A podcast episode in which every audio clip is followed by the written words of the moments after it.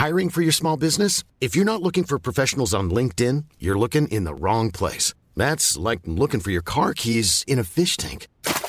LinkedIn helps you hire professionals you can't find anywhere else, even those who aren't actively searching for a new job but might be open to the perfect role. In a given month, over 70% of LinkedIn users don't even visit other leading job sites. So start looking in the right place. With LinkedIn, you can hire professionals like a professional. Post your free job on linkedin.com slash people today. Ahora inicia A la Una con Salvador García Soto. A la Una. Donde la información fluye, el análisis se explica y la radio te acompaña. A la Una con Salvador García Soto. A la Una. Comenzamos.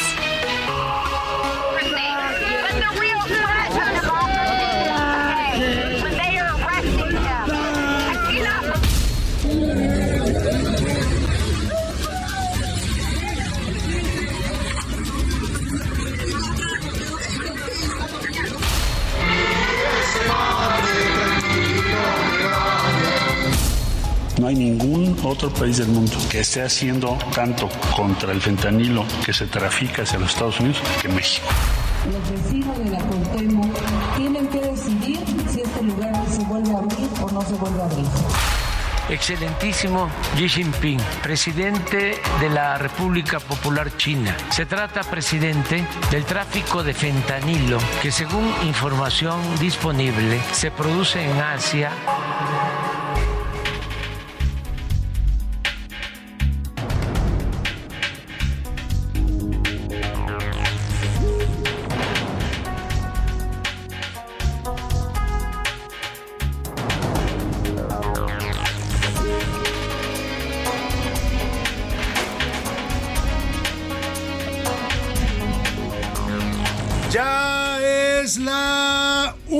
la tarde en punto en el centro de la República. Los saludamos con mucho gusto.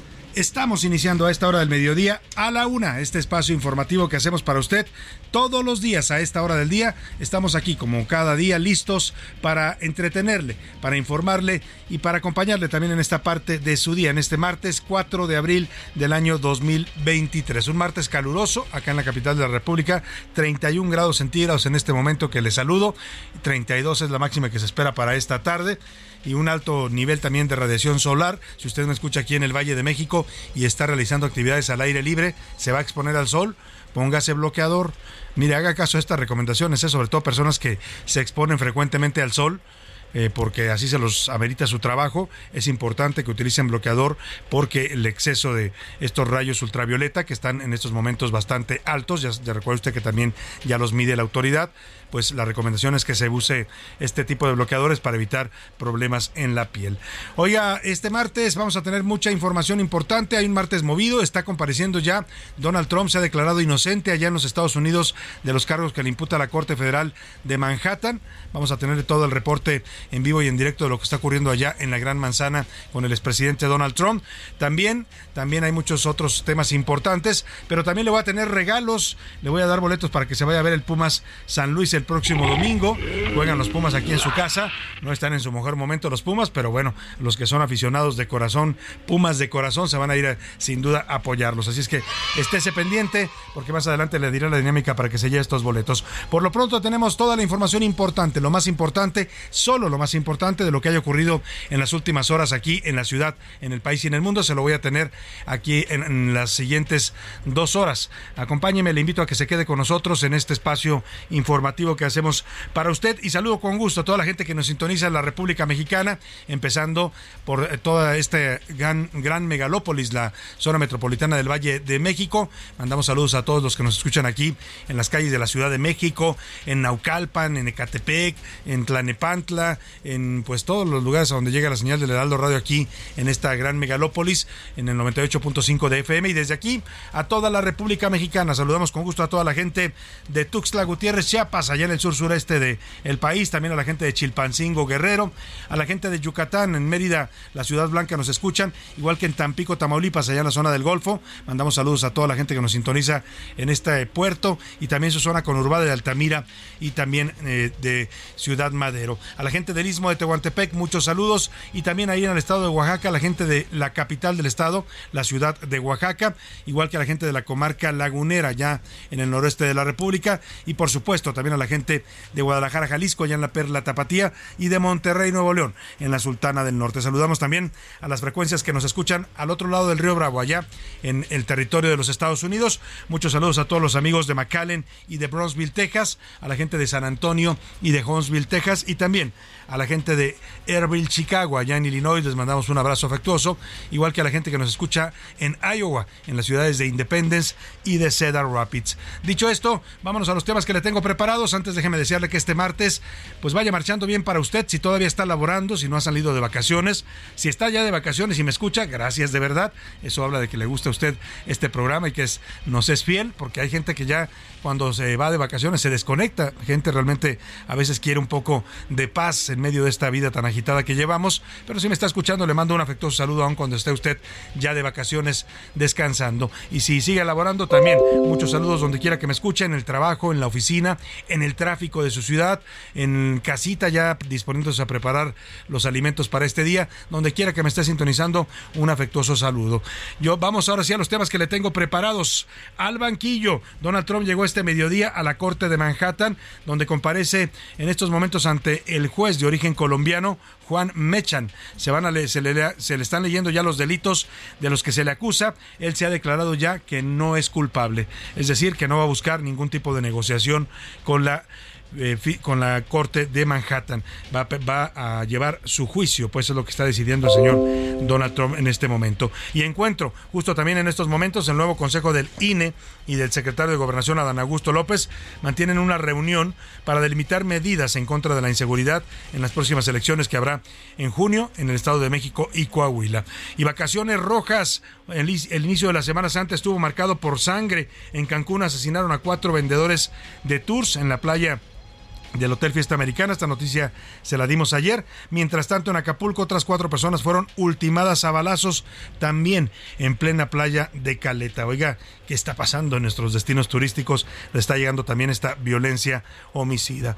Y en chino, el presidente López Obrador envió una carta a su homólogo chino Xi Jinping para pedirle que tome acciones ante el envío de fentanilo que según el presidente se produce en Asia. El presidente trae una confusión grave y alguien le deberá explicar lo que producen en Asia son los precursores químicos con los que se hace el fentanilo. El fentanilo lo fabrican aquí, en territorio mexicano. Lo que llega desde Asia son precursores químicos. Pero bueno, el presidente le manda esa carta a su, a su colega o a su homólogo chino. Ya veremos qué le responden. En los deportes, castigo ejemplar. Nos va a contar Oscar Mota de que fue suspendido el árbitro Fernando Hernández. Lo castigaron por 12 juegos por haberle dado un rodillazo al jugador Lucas Romero del equipo León. Además, la N va a permitir Oiga, oiga, esta noticia, hoy la comentó incluso el presidente en la mañana en la conferencia matutina.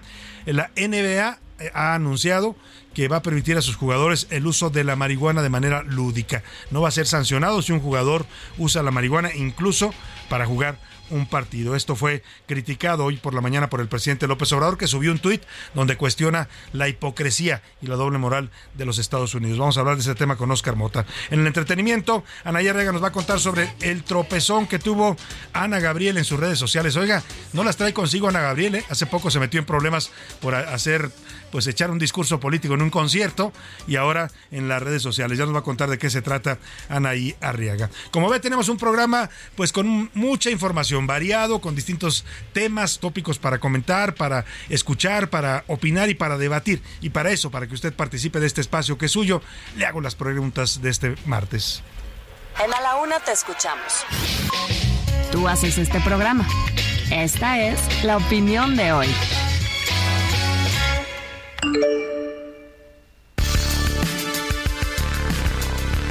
Y el primer tema que le tengo sobre, pongo sobre la mesa en este martes para que usted opine, comente, debata, nos dé su punto de vista, es este de lo que está pasando en las playas de México, oiga, en plenas vacaciones. Imagínese usted la escena. A mí no me ha tocado y espero que nunca me toque, toco madera. Hay personas que sí lo han tenido que vivir. Esta violencia que se está viviendo en las playas mexicanas, tanto en Cancún como en Acapulco, en distintos lugares de la República que son lugares turísticos en Veracruz, se suelen dar este tipo de hechos en los que el crimen organizado, que ya controla también las actividades de playa, o sea, señores mandan en todos lados. El presidente dice que no, que hay un control total del gobierno, pero mire, en la playa ellos están controlando ya, por supuesto, la venta de droga que se vende en las playas. Ahí se la ofrecen a usted, ¿eh? eso sí me ha tocado verlo. Pasan ofreciéndole lo que quiera. La droga que usted quiera se la venden ahí en la playa. Y además tienen también control sobre los vendedores ambulantes, sobre los tours, ¿no? Sobre las eh, empresas que operan tours, o sea, les cobran derecho de piso hasta en la playa. Bueno, pues eso ha ocasionado que se desate la violencia. Ayer le reporté una ejecución de cuatro vendedores de tours en plena playa de Cancún, ahí en la zona del Hotel Fiesta Americana, que fueron primero levantados por estos grupos armados del crimen organizado, se los llevaron a un pasillo y ahí delante de las personas que pasaban los asesinaron, seguramente porque no quisieron pagar derecho de piso. Eh, en Acapulco también ayer en plena playa de Caleta, oiga Caleta que se pone pues llenísima, ¿no? Se pone hasta la moder, como dicen por ahí en estos días. Bueno, pues aún así, con todo y la gente, asesinaron a balazos a otras cuatro personas en plena playa. ¿Usted cree que estos momentos, en estos momentos las playas de México son seguras para ir a relajarse, a darse un chapuzón, a bañarse, a disfrutar del mar? O las ve riesgosas. las opciones que le doy para que me conteste sí son seguras, se puede estar tranquilamente en las playas mexicanas, no, son peligrosas, ya hay violencia y yo si voy voy con mucho cuidado. O de plano, yo no voy a la playa en estas épocas. Hay gente que detesta la playa en Semana Santa porque es de verdad muy, mucha gente la que acude a estos lugares. El segundo tema, para que nos eh, dé su opinión, es esta carta que le envió el presidente López Obrador a su homólogo de China, el presidente Xi Jinping. Le pide que tome acciones para detener, literalmente así le dice el presidente, el fentanilo que se produce en Asia para terminar con el problema de las adicciones tanto en Estados Unidos como en México. Yo le explicaba que no necesariamente el fentanilo lo fabrican allá en China. Supongo que fabricarán, pero el, que se exporta a los Estados Unidos, la mayor parte se fabrica aquí en México, en laboratorios clandestinos. Lo que sí nos llega desde China, yo creo que ahí es un poco la confusión del presidente, son los precursores químicos, las sustancias químicas con las que se produce esta medicina, que en realidad es un medicamento, es un analgésico muy potente, una anestesia muy potente, pues con eso se produce el fentanilo. Yo le quiero preguntar, ¿usted cree que esta petición, esta carta de López Obrador al presidente de China tendrá, tendrá respuesta o tendrá eco? Le doy tres opciones para que me conteste sí, la van a atender porque ellos exportan los precursores químicos, no, China es un gigante y no va a escuchar esta petición, o de plano le van a hacer al cuento chino. ¿no? El último tema para que nos dé su comentario es esta polémica medida que autoriza hoy la NBA, la Liga Profesional del Básquetbol en los Estados Unidos. Autoriza que sus jugadores, los que juegan en los equipos de la NBA, puedan consumir marihuana de manera lúdica. No les pone ninguna restricción. Esto incluye, supongo, partidos, ¿no? Donde ellos echen su churrito antes de salir a jugar y dice la NBA que no van a poder consumirla sin ser castigados después de un antidoping, aun cuando dieran positivo a esta sustancia. ¿Usted qué opina de esta decisión que está tomando la Liga del Básquetbol de los Estados Unidos, que es la más importante del mundo? Estoy a favor, no interviene con el juego, es la primera opción que doy para que me responda. Está muy mal, promueve el consumo entre atletas y deportistas y por, por ende, pues entre los jóvenes o de plano legalizar la marihuana, así sí ayudará a combatir la violencia de los cárteles de la droga. El número para que nos marque 5518 41 51 99. Anótelo porque también ahí le voy a regalar los boletos para el partido de Pumas más adelante.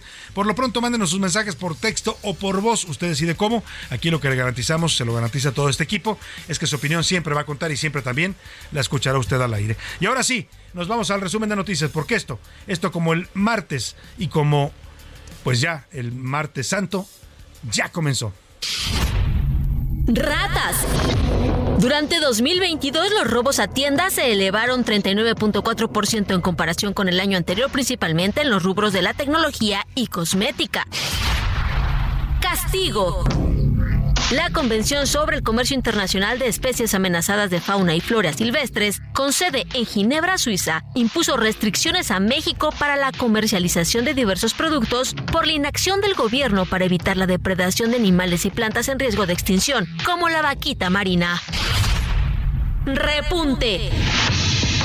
La Secretaría de Agricultura y Desarrollo Rural informó que durante 2022 México alcanzó una producción pesquera de 2 millones de toneladas, lo que representó un aumento anual de 1.2%.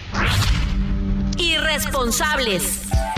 Una diligencia ministerial de la Fiscalía de Justicia de la Ciudad de México en vehículos oficiales de la alcaldía Benito Juárez dejó a los ciudadanos de la demarcación por más de dos horas sin los servicios urbanos y de seguridad pública que se ofrecen en la alcaldía.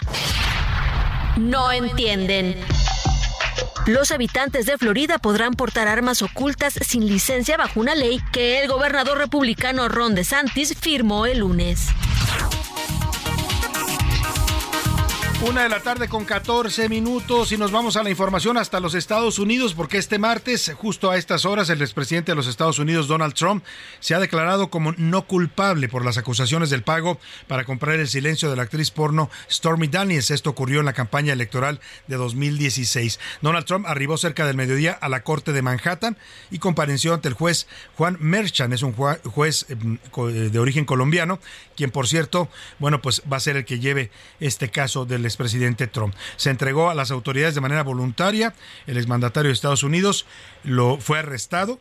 Se trata de un proceso penal histórico en los Estados Unidos. Ya le tomaron las huellas lo único que no ocurrió es que no lo esposaron porque así lo acordó su defensa en esta entrega voluntaria. Pero vamos, vamos hasta los Estados Unidos. Allá se encuentra Eduardo Campos, eh, periodista mexicano, que nos, nos narra y nos cuenta esta eh, comparecencia histórica de Donald Trump ante la justicia de los Estados Unidos. Lalo, te saludo. Muy buenas tardes. Salvador, ¿cómo estás? Es un gusto saludarte a ti y a todo el auditorio. Y bien lo dices, el juicio continúa todavía en este momento. Eh, qué es lo que está pasando. Más que el juicio, es la presencia de Donald Trump al interior de la Corte. Donald Trump y sus tres abogados, además del fiscal y el juez, se encuentran en el piso 15 de la Corte eh, aquí en Manhattan. ¿Y qué es lo que está sucediendo? Pues bueno, se le acaban de leer, leer los 34 cargos, no se sabe todavía cuáles cuáles son, Salvador. Se presume incluso de conspiración porque eh, no nada más se, le está acusando a Trump de haber tenido relaciones y haber pagado a, Story Daniels, sino también a la otra persona actriz porno, Carol McDouglas, y esto que sucedió, pues simple y sencillamente se compró esta historia por parte de una revista y aquí hay una conspiración y esto puede ser una de las situaciones graves que lleven a Donald Trump no va a pasar la cárcel, eso es definitivo. hoy, acabando en unos minutos más que se espera que salga Donald Trump del piso 15 donde está, se va a ir directamente al aeropuerto y de ahí va a volar a Maralago y hoy en la noche dará un mensaje. Pero ¿qué es lo que sí sabemos? ¿Qué es lo que tenemos en este momento ya confirmado? Bien lo decías, Donald Trump no es culpable, pero es histórico inédito y sin precedente, sin precedente que un hombre que dirigió los destinos de Estados Unidos, eh, como el presidente número 45, haya de alguna manera presentado, se haya presentado eh, a la Corte para recibir cargos penales. Esto nunca antes en la historia de los Estados Unidos había sucedido y esto sin duda va a ser un hito que va a poder catapultar en algún momento a Donald Trump en su campaña a 2024 o también lo va a poder sepultar de manera definitiva. Vamos a ver qué es lo que pasa, Salvador, porque una vez que se le lean hoy los cargos a Donald Trump, como ya está sucediendo, el juez tiene de seis meses a un año para volverlo a citar y que inicie de manera formal, entonces sí, eh, y el juicio en contra del expresidente Donald Trump. Cabe aclarar, y esto sí ya eh, lo han dicho diversos expertos, que incluso de ser acusado, eh, de ser encontrado culpable, él puede ser eh, candidato a la presidencia, incluso presidente de los Estados Unidos. Eso es algo muy diferente a lo que dicen las leyes mexicanas, Eduardo, porque acá, pues una persona que sujeta a un proceso penal, pues pierde automáticamente sus derechos eh, políticos. En Estados Unidos no ocurre eso, y bien lo dices tú. Por eso, eso lo sabe muy bien Donald Trump y lo saben sus estrategas de campaña, Lalo, porque lo hemos visto prácticamente aprovechar esto para lanzar ya su candidatura presidencial. Así es, y déjame incluso decirte que ya eh, desde la campaña de Donald Trump eh, abrieron la página para recibir donaciones y más que todo la venta de, camisetas ya que dicen no guilty, no culpable. Y, estas playeras tienen un costo de 47 dólares. Ya se está, la campaña de Donald Trump está aprovechando cualquier situación para poder llevar esto a cabo. Ya están sobrevolando en este momento los helicópteros afuera de la corte en Nueva York para poder hacer el traslado ya en cualquier momento de Donald Trump ya en calidad de, haber obtenido la libertad condicional, esto es importante, libertad condicional, y se tiene que volver a presentar en cualquier momento aquí en la Corte de Nueva York. Pues estaremos atentos a lo que ocurra ya en este juicio histórico, así lo va a ser, es la primera vez que un presidente de Estados Unidos es sometido a un juicio y vamos a estar pendientes y dándole seguimiento con tu amable colaboración, Lalo. Te mando un abrazo y estamos en comunicación. Con mucho gusto, Salvador, a ti. Saludos y gracias por la oportunidad de poder participar contigo y ese gran al Contrario, al contrario, gracias a Eduardo Campos, que siempre está atento, reportándonos desde allá, desde los Estados Unidos, este tipo de eventos. Y bueno, pues es importantísimo lo que está pasando, ¿eh? porque no solo es el juicio en sí, nunca un presidente de los Estados Unidos había citado a comparecer ante un juez los habían citado a comparecer ante comisiones del Senado, ¿no? El caso de Richard Nixon y algunos otros presidentes que han sido sometidos, el propio Donald Trump, que tuvo que comparecer eh, por los escándalos de, sus, eh, de su elección, de su campaña para la presidencia en 2016. Y ahora, pues, eh, es la primera vez que un expresidente de Estados Unidos comparece ante un juez. Pero además también, pues, lo que puede derivar, ya nos decía nos explicaba Lalo Campos, prácticamente Donald Trump está aprovechando este juicio para hacerlo su primera gran estrategia de campaña. Hasta playeras está vendiendo ya a 45 dólares por si usted le interesa, no sé si las manden acá a México, que dicen no guilty, o sea, no culpable. Y están recaudando dinero a raudales en la campaña de Donald Trump. Bueno, seguiremos de cerca este tema. Vamos por lo pronto acá a lo que está pasando en la política mexicana, porque esta tarde el secretario de Gobernación, Adán Augusto López, se está reuniendo con los nuevos consejeros del INE para hablar sobre la seguridad en las próximas elecciones que habrá en dos estados de la República, el Estado de México y Coahuila. Se están reunidos en este momento en el en la sede del INE, en el salón principal de reuniones, todo, un mensaje, todo un mensaje el que se manda con este encuentro, porque pues no es común que el secretario de Gobernación vaya al edificio del INE, a la sede del INE. Lo están invitando los nuevos consejeros, entre ellos la nueva presidenta Guadalupe Tadei, en un mensaje clarísimo de que este INE, el que encabeza Guadalupe Tadei, pues va, va a tener una relación mucho más pues dialoguista, si usted quiere, cercana, espero que no sea de sometimiento, con el gobierno federal. Hay un mensaje del secretario de Gobernación y de la nueva consejera presidente Guadalupe Tadei. Escuchemos a Dan Augusto. Dije públicamente en una ocasión la semana pasada y lo ratifico ahora. Desde luego que teníamos o tenemos diferencias políticas, diferentes visiones con algunos integrantes del Consejo General pero he de decirle, he de reconocerlo que en lo que nos tocó trabajar de manera institucional, lo hicimos en su tiempo durante la presidencia del consejero Lorenzo Córdoba. No hay una queja de que hayamos antepuesto las convicciones o las diferencias políticas, por el contrario, siempre eh, trabajamos de manera coordinada. A mí me tocó este, coordinarme con él, con el secretario ejecutivo, e instalamos el año pasado, a propósito de las seis elecciones estatales, Durango, Aguascalientes, Oaxaca, Hidalgo, Quintana Roo y Tamaulipas, eh, las mesas de trabajo institucional y siempre estuvo el, el desempeño de todos a la altura de las circunstancias. Ahí está el secretario Dan Augusto en la sede del INE hablando junto a la presidenta, nueva presidenta de este instituto, Guadalupe Tadei. Ayer tomó posesión y es todo un mensaje, le decía. Es un mensaje sin duda que habla de una nueva relación entre el, por lo menos la presidencia del INE, ¿no? Por, lo menos la presidencia y el gobierno de López Obrador. Todo un mensaje este evento. Eh, vamos a escuchar lo que dijo justamente en esta reunión la presidenta del INE, Guadalupe Tadei garantizar a través de este tipo de relaciones e instalación de mesas interinstitucionales o de eh, promoción del respeto a todos los procesos electorales, pues ha sido siempre una de sus prioridades. Siempre que se acerca un proceso electoral, entablamos las relaciones institucionales correspondientes, no es una ah, tarea que no haya asumido con la anterioridad. Bueno, pues ahí está la presidenta del INE. Por cierto, hablando de temas electorales, la presidencia de la República pidió de manera formal este lunes a la Suprema Corte de Justicia que revierta el freno que le dio al plan B de la reforma electoral. La Consejería Jurídica del Ejecutivo Federal informó en un comunicado que fue solicitado ya de manera formal, pues que se elimine esta, eh, eh, esta decisión del ministro eh, Javier Laines, que ordenó frenar los efectos del plan B hasta que se defina las controversias constitucionales que están interpuestas en su contra. Por su parte, casi a la medianoche de este lunes, el presidente del Senado, el morenista Alejandro Armenta, impugnó también este freno indefinido al plan B por parte del ministro Javier Lainez. Van por dos vías, por el Senado y por eh, eh, la presidencia de la República. Vámonos rápidamente, al regreso le voy a platicar lo que le responde el presidente a Lindsey Graham, el senador de los Estados Unidos. Por lo pronto vámonos con música, se llama En el Mar. Vamos a hablar de las vacaciones, la playita, la Semana Santa en la música de a la una. La luna y las estrellas en el mar, todo es felicidad.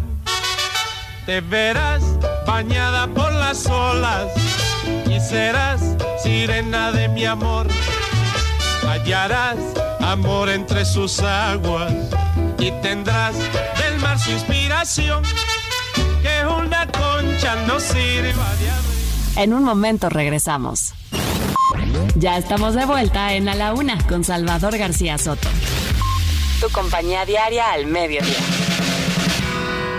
La rima de Valdés. O de Valdés, la rima.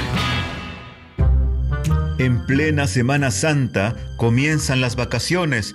A esquivar las municiones, la violencia se levanta. Y es que uno mucho se espanta en estos días de guardar.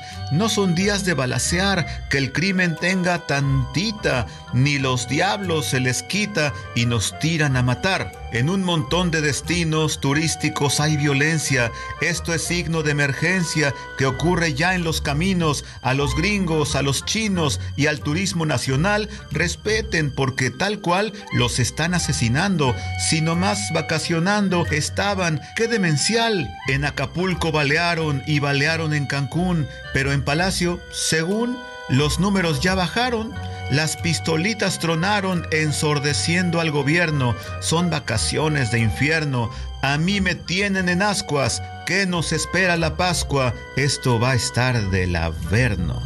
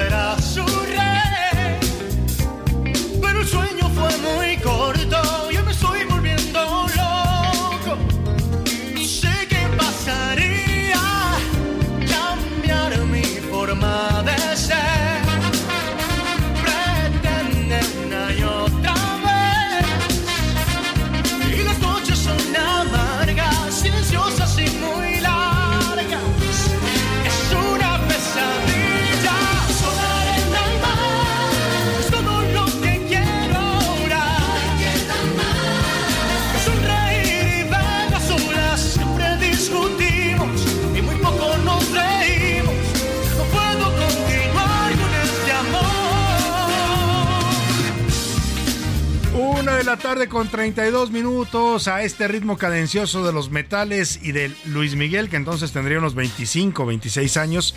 Lo estamos regresando, 29 años ya tenía cuando esta canción en 1999, era todavía un jovenzuelo, y cantaba esto que se llama Sol, Arena y Mar, muy apropiado pues para esta época. Lo queremos poner en modo playa ya, Mire, ya sea que usted se vaya a ir y tenga oportunidad de hacerlo, ojalá lo, lo, pueda hacer y lo disfrute, irse a alguna playita, algún lugar por lo menos a darse un chapuzón en una alberca. Y si no, pues ya sabe, nunca falla Acapulco en la azotea. También es, sigue siendo siempre una opción, saca una su tinita, su alberca inflable y ahí se da un buen chapuzón en el patio de su casa, en la terraza, en donde tenga usted espacio. Escuchemos esta canción, Sola Nena y Mar, todo lo que quiero ahora. Así ya estamos todos aquí en el equipo de A la Una. Venga Luis Miguel.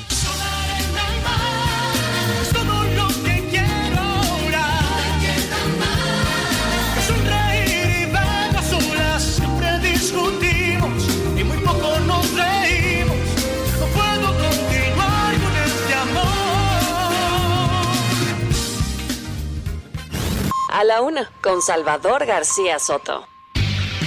Una de la tarde con 33 minutos, decía Luis Miguel, sol o cantaba sol, arena y mar, y le faltó sol, arena, mar y balas, para que sea eh, pues ad, hoc a lo que le voy a contar ahora, las playas mexicanas lamentablemente se están tornando violentas, lo que eran auténticos paraísos, porque lo son. tenemos playas naturales de las más hermosas del mundo, compiten con cualquier playa que me cuente usted de Hawái, de Maui. Eh, tenemos playas extraordinarias en México, tenemos un gran ambiente de playa, una gran infraestructura, es parte de nuestros atractivos turísticos. Lamentablemente también lo que tenemos es mucha violencia del crimen organizado y un gobierno o gobiernos, porque aquí entran todos, ¿eh? desde los gobiernos municipales, el gobierno estatal y el gobierno federal. Gobiernos ineptos que no hacen nada para evitar esta violencia. Le estoy hablando de lo que ocurrió en estos, llevamos apenas dos días de la Semana Santa, dos días del periodo vacacional y la violencia ya se hizo presente en las playas de México. Ayer en Cancún, como le informé, cuatro personas fueron acribilladas en plena playa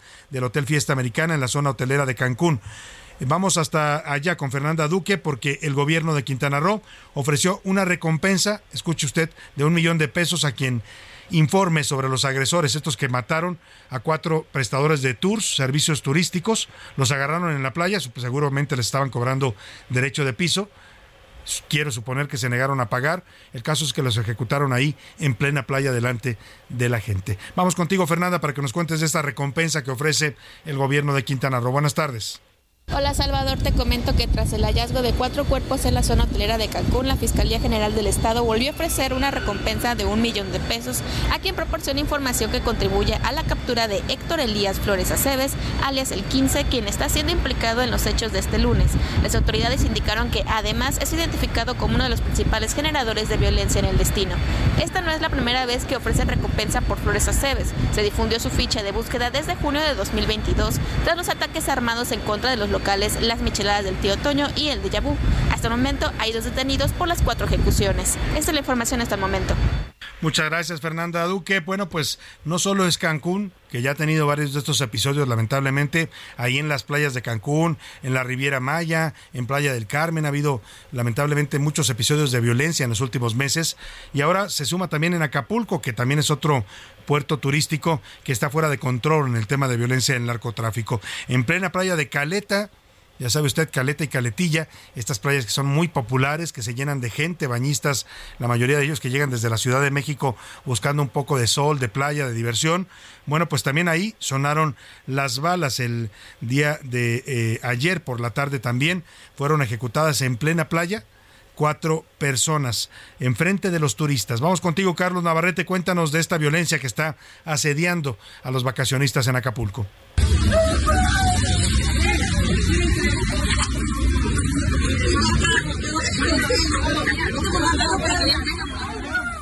Salvador, buenas tardes. Informarte que cuatro personas muertas y cuatro más lesionadas fue el saldo de un ataque armado ocurrido la tarde de ayer en Playa Caleta del puerto de Acapulco. De acuerdo con información de la Fiscalía General del Estado, dos hombres perdieron la vida en la playa, mientras que una mujer y un menor de edad que resultaron heridos murieron en un hospital en el transcurso de la noche. De acuerdo con reportes oficiales, ayer poco antes de las 6 de la tarde, civiles armados irrumpieron en la playa Caleta, que se ubica en las inmediaciones del fraccionamiento Las Playas, y accionaron sus armas directamente contra una de las víctimas mortales, pero alcanzando con las balas a muchas más personas. Respecto a los lesionados, se confirmó que dos son hombres y dos mujeres, todos turistas. Por este hecho fueron detenidos cuatro hombres que viajaban en un automóvil particular blanco y en posesión de armas de fuego, quienes fueron puestos a disposición de la Fiscalía General de la República. De acuerdo con la Mesa de Coordinación para la Construcción de la Paz, los cuatro detenidos están identificados como generadores de violencia. Hasta aquí mi reporte, Salvador. Buenas tardes. Bueno, pues ahí está lo que está ocurriendo en Acapulco y en Cancún, lamentable sin duda alguna. A este paso, la Secretaría de Turismo va a tener que hacer campañas de ven, ven a México, vacaciones extremas, ¿no? Te ofrecemos no solo playa, sol, arena, te ofrecemos también una, una experiencia extrema, ¿no? Vas a ver ejecuciones en vivo, vas a ver violencia criminal, vas a ver drogas, bueno, pues todo lo que lamentablemente está pasando en nuestras playas. Así deberían ser ahora las campañas para que los turistas por lo menos, por lo menos no se espanten y no se sorprendan cuando estén ahí tirados de panza en la playa y empiecen a sonar las balas en plena playa mexicana. Vamos a dar un recorrido, no, todo, no en todos lugares está pasando lo mismo, hay otros lugares donde está tranquilo, se está relajando la gente y nuestros corresponsales en Veracruz, Jalisco, Guerrero, Oaxaca, Colima y Quintana Roo nos hacen este panorama de la otra parte donde esperemos no llegue la violencia en las vacaciones de Semana Santa. Veracruz. Hoteleros de la zona conurbada Veracruz Boca del Río esperan una ocupación del 90%. El primer fin de semana de estas vacaciones arrancó de manera positiva con una ocupación de aproximadamente 85%. Por lo anterior, se prevén mejores expectativas para el siguiente fin de semana. Acapulco. Guerrero registraba una ocupación hotelera general del 72.4%. De acuerdo con la información de las autoridades estatales, en este periodo vacacional, Acapulco registra una ocupación del 72.2%, el binomio Ixtapas y Guatanejo del 76% y Tasco del Arcón del 48.8%. Oaxaca. El gobierno del estado informó que durante el periodo vacacional que comprende de 3 al 9 de abril, se estima una ocupación hotelera del 70.39% en los tres principales destinos turísticos, Bahías de Huatulco, Puerto Escondido y Ciudad de Oaxaca con la llegada de 109 mil turistas y una derrama económica de 452 millones de pesos. Colima. Los principales destinos turísticos de Colima pues ya se encuentran con una gran cantidad de visitantes. Principalmente Manzanillo es donde llega la mayor cantidad de visitantes tanto nacionales como extranjeros, siendo los estados del occidente del país de la Ciudad de México, así como algunos del norte, los que visitan nuestro estado. Cancún. La ocupación hotelera actual en Cancún se encuentra por arriba del 80%, la cual no ha variado mucho en los últimos días. Sin embargo, se espera que esta tenga un repunte a partir del jueves. Por su parte, el Aeropuerto Internacional del Destino reporta más de 500 operaciones, la mayoría llegadas provenientes del extranjero. La Secretaría de Turismo señaló que son más de un millón de personas que vacacionarán estos días en el Caribe mexicano, teniendo una importante participación en turismo carretero proveniente de los estados vecinos de Quintana Roo. Último minuto en A la Una, con Salvador García Soto. Hoy ahí vamos a información de último minuto porque hay un anuncio importante. El gobierno mexicano le ha comprado a la empresa española de energía Iberdrola, esta que tanto critica y ataca el presidente López Obrador, le ha comprado 13 plantas de energía. Lo está anunciando en estos momentos el secretario de Hacienda y Crédito Público, Rogelio Ramírez de la O. Cuéntanos, José Luis Sánchez. Salvador, así es. Buenas tardes, buen martes. Se trata de la compra de 13 plantas de generación eléctrica, Salvador, que ya van a formar parte del patrimonio público y serán operadas eh, por parte de la Comisión Federal de Electricidad. Son eh, complejos grandes, Salvador. Esto, bueno, pues eh, se viene luego de la caída de las acciones de esta empresa española y, esta compra ya se, se está eh, consolidando el día de hoy y se anuncia. ¿Cuáles son? Miras, Monterrey 1 y 2, Altamira 3 y 5, todos estos son generadores de, de, de, de Pero hablamos de energía eh, limpia. Hablamos ambos, tanto energía limpia como, como, energía fósil, exactamente, como la convencional. Entonces decías, Monterrey 1 y 2, Altamira 3 y 5, eh, así como en Escobedo también, en La Laguna, en, Tengu, en Tamazunchale, Tamazunchale, en San, Luis Potosí. en Baja California y en Topobolambo también. También está el Parque Eólico Terrestre de la Venta, que todos ellos eran operados bajo el régimen de productos independientes de energía, Salvador. Así que lo está anunciando y tenemos un insert, un insert Vamos a escuchar cómo lo anunció este, esto el secretario de Hacienda y Crédito Público. El acuerdo que hemos estado eh, concluyendo el día de hoy y llevando a un nivel de formalidad con la firma de un memorándum de entendimiento, nos abre la puerta para concretar una operación histórica de adquisición de 13 plantas de generación eléctrica que están en México por parte de Iberdrola para que las tome el FONADIN, Fondo Nacional de Infraestructura, quien tendrá seguramente la mayoría del capital de esta transacción y será el vehículo especial para refinanciar la operación. La operación puede llegar a alrededor de 6 mil millones de dólares, sujeta a los refinamientos que tenemos que hacer en las próximas semanas pero no va a agregar a la deuda pública presupuestal de México porque el Fonadín está fuera del balance público y porque es eh, un vehículo capaz de salir al mercado para refinanciar esta transacción. Bueno, pues ahí está el anuncio, 6 mil millones de dólares pagaría el gobierno mexicano por estas 13 plantas eléctricas, 13 plantas de generación de energía eléctrica. Ahí, ya nos decías, José Luis, tanto plantas que generan energía limpia a través de eh, la energía eólica y algunas otras seguramente, pero también hay plantas, digamos, del modo eh, de energía fósil. Son 8.534 megavatios, Salvador, los que generan este conjunto de plantas. Y bueno, ya lo bien lo dice, son 6 mil millones de dólares. Y bueno, el presidente López Obrador asegura que es una nueva nacionalización del sector energético, así lo acaba de decir también en este mensaje. Bueno, pues ahí está esto que anuncia el gobierno federal. Vamos a estar pendientes y le daremos más detalles. Por lo pronto, vámonos a otros temas importantes.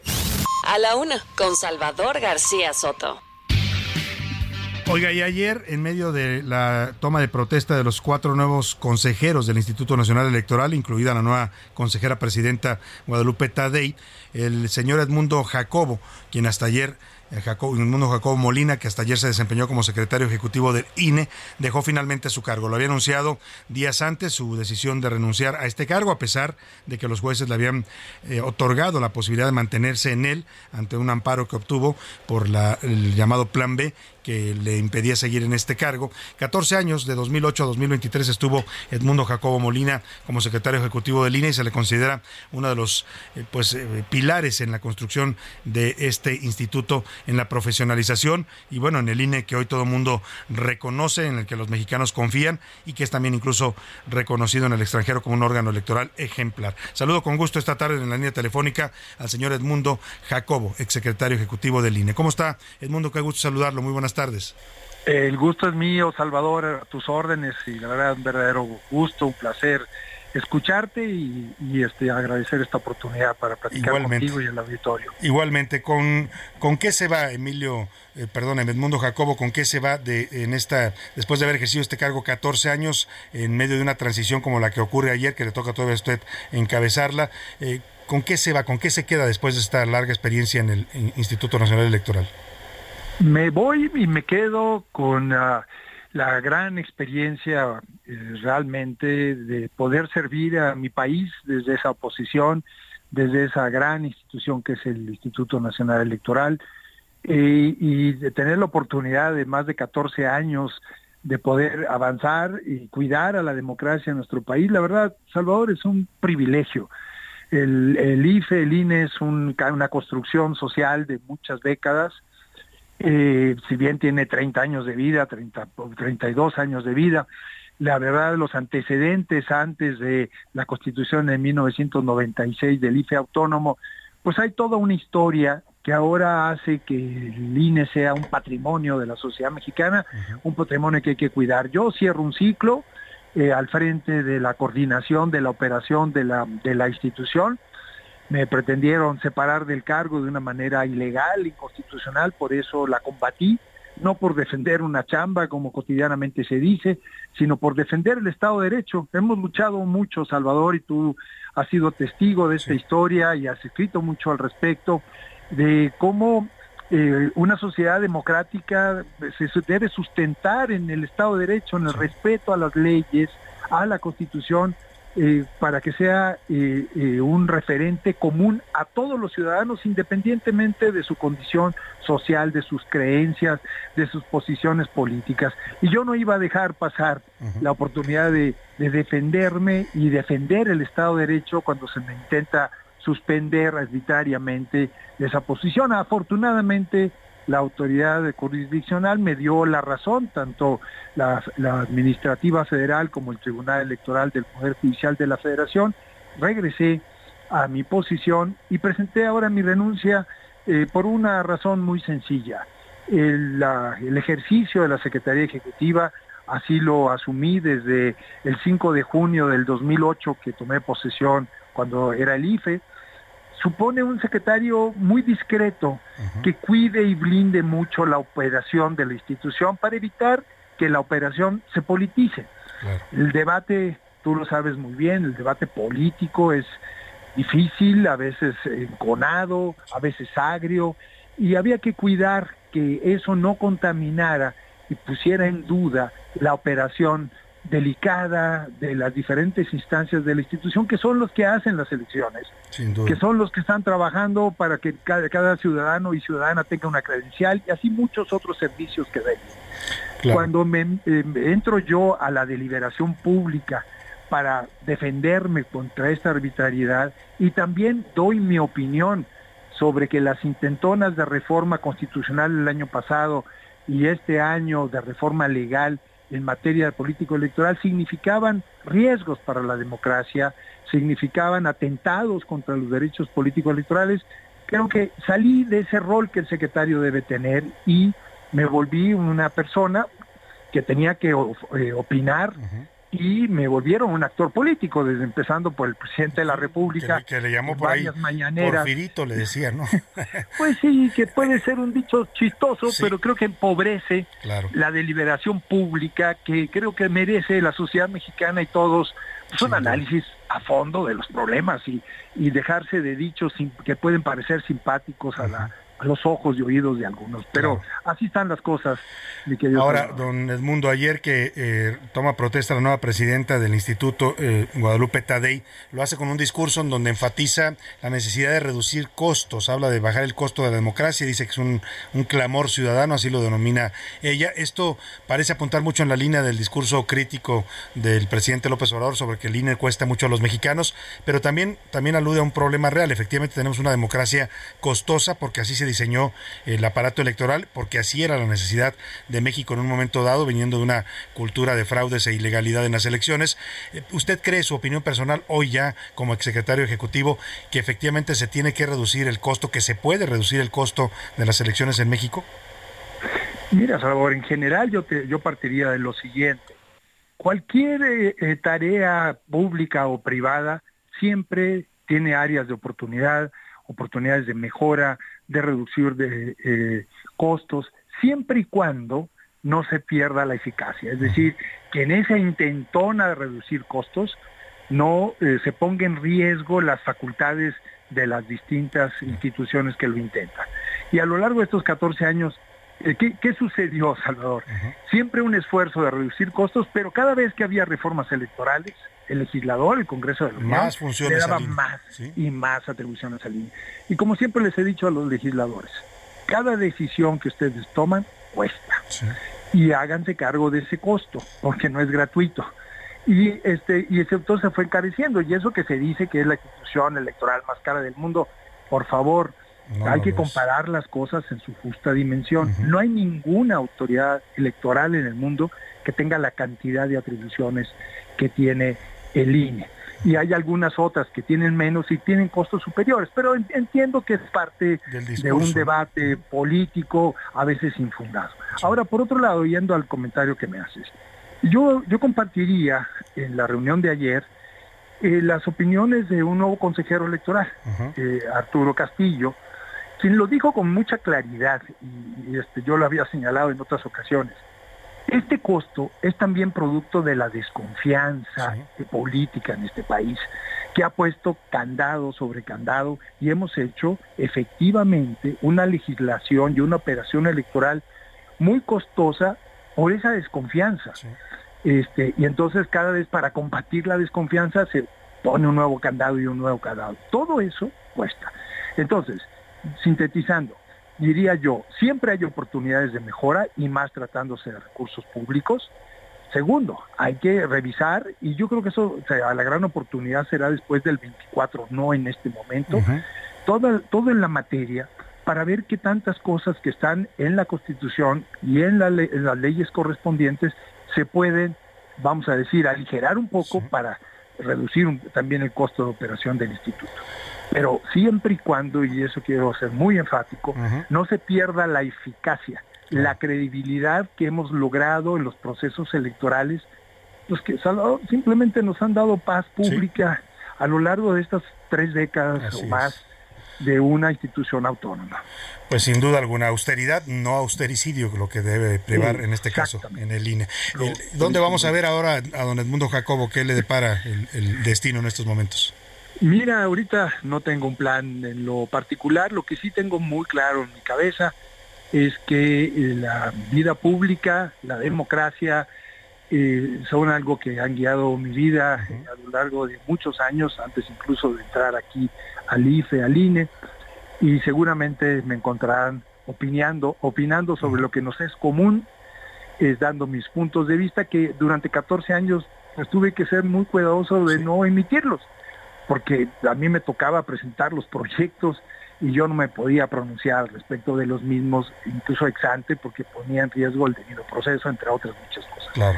Entonces ya veremos, todavía no tengo un plan específico, a mí no me gusta estar en una posición pensando en la que sigue, pero bueno, eh, de lo que sí tengo claro es que ahora tendré mucha más libertad para dar mis puntos de vista sobre el acontecer político y cuidar esta democracia que nos ha costado tanto. Pues yo aprovecho para hacerle la invitación, aquí está abierto el espacio, si usted quiere incorporarse a hacer opinión aquí en A la Una, es bienvenido, don Edmundo Jacobo. Muchísimas gracias por la invitación, Salvador, realmente eres un referente, siempre te leo, este, Muchas gracias. y con muchísimo gusto te envío un muy fuerte abrazo. Igualmente, también para usted y mucho éxito en lo que venga. Muchas gracias a don Edmundo Jacobo Molina, él es el exsecretario ejecutivo del INE, ya lo escuchó usted, una figura central en la estabilidad democrática de México en los últimos años. Vámonos a la playa con Pedro Capó y Calma. Juntos, ver el sol caer.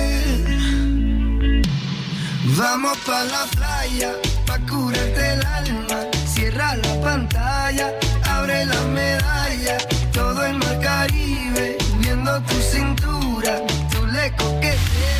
En un momento regresamos. Ya estamos de vuelta en A la Una con Salvador García Soto. Tu compañía diaria al medio. Bebé, yo te tengo un plan por si la rutina te cansa, te invito a la playa descalza y de la vida descansa. Ven que yo te invito a cervecita fría, una compañía, un traguito al día. Mi filosofía no me estreso, disfrutemos del proceso. Contigo siempre vacaciones, tequila por un montón de pa' que no pare la fiesta. Yo te pongo canciones. Contigo en vacaciones.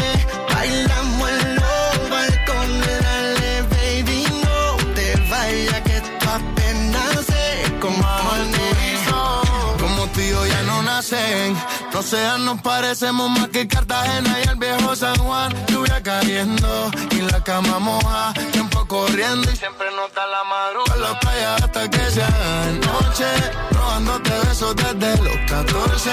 Tú me tienes loco, mami, eso yo lo sé. Cuando estoy solo sigo oyendo tu voz. Hasta que se haga de noche. Baby, te quiero desde el 2014. Tú me tienes loco, mami, eso yo lo sé. Sigo oyendo todo tu voz.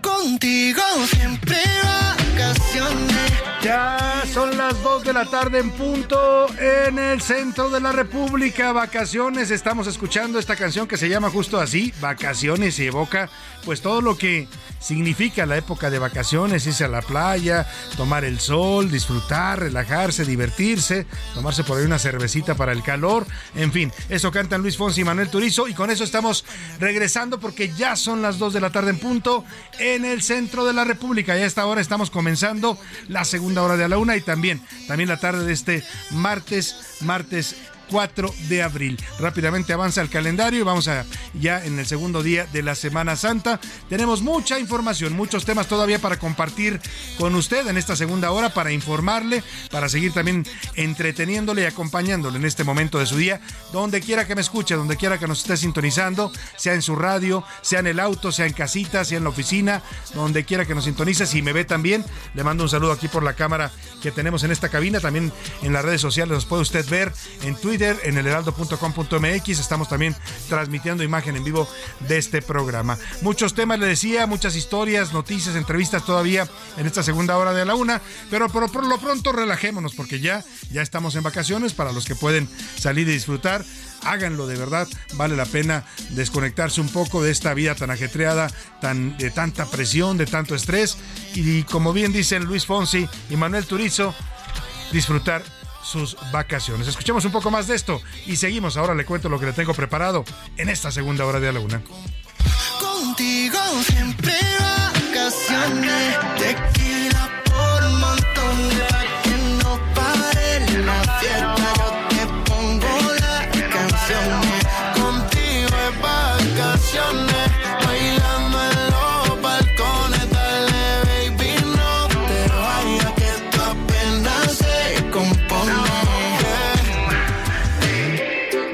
a este ritmo, a este ritmo de reggaetón, vamos a, a saludar y a, a dar los boletos. Vamos en este momento a regalar los boletos antes, antes de regalar los boletos, le voy a platicar rápidamente lo que le tengo preparado en esta segunda hora. Le hablaré de la situación de al menos cinco planteles de la Universidad Autónoma Metropolitana, la UAM.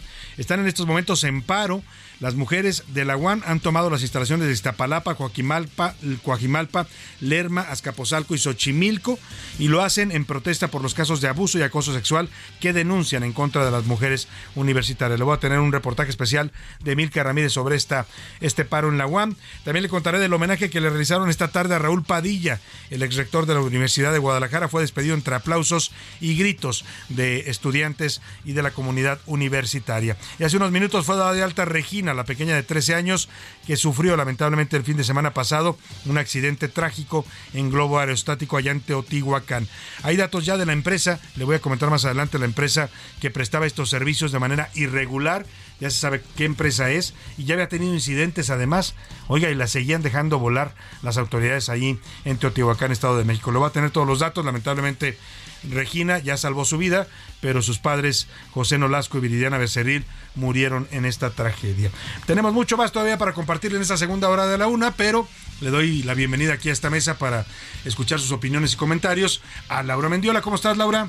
Salvador, excelente martes a ti, a José Luis y a todos los que nos escuchan en casita, si van de salida a algún, eh, algún lugarcito a comer o si todavía están trabajando y están en la hora de la comida, les deseamos un gran provecho. Un gran provecho y no te huele, a ver, a ver, a ver huele un poco Laura, ¿no huele como a playa, como a vacaciones ya? No, bueno, yo ya estoy ¿Qué en hacemos mood, aquí? Yo ya estoy en el bueno, tú ya vienes todo playero. Yo ya me traigo camisa Porque ustedes- playera. que ustedes Oye, por lo ven, menos, si no puedo andar en la playa, me voy a vestir como si anduviera en la playa. A mí me va a tocar Acapulco en la azotea. Yo soy del team Acapulco en la azotea, pero con toda, con todo el mood de verdad de pasar unos días. Yo, yo creo que cuando uno quiere relajarse y disfrutar, puedes hacerlo en donde sea. Si se puede salir, qué bueno, hay que aprovechar. Si no se puede, como bien dice Laura, pues un acapulquito en la azotea. Con uno que no nació hija de Slim, ¿verdad? Sí, claro. ni hablar, ni hablar. Hay que, hay, que, hay que disfrutar de acuerdo a las circunstancias, Pues Laura. es que, oye, ya volvió al top, al, al número. Ya, es el número uno otra top vez. 10, al top Carlos 10 de los Slim, más ricos. otra vez. ¿En, qué número está ahora? Ahorita está en el 8, Salvador.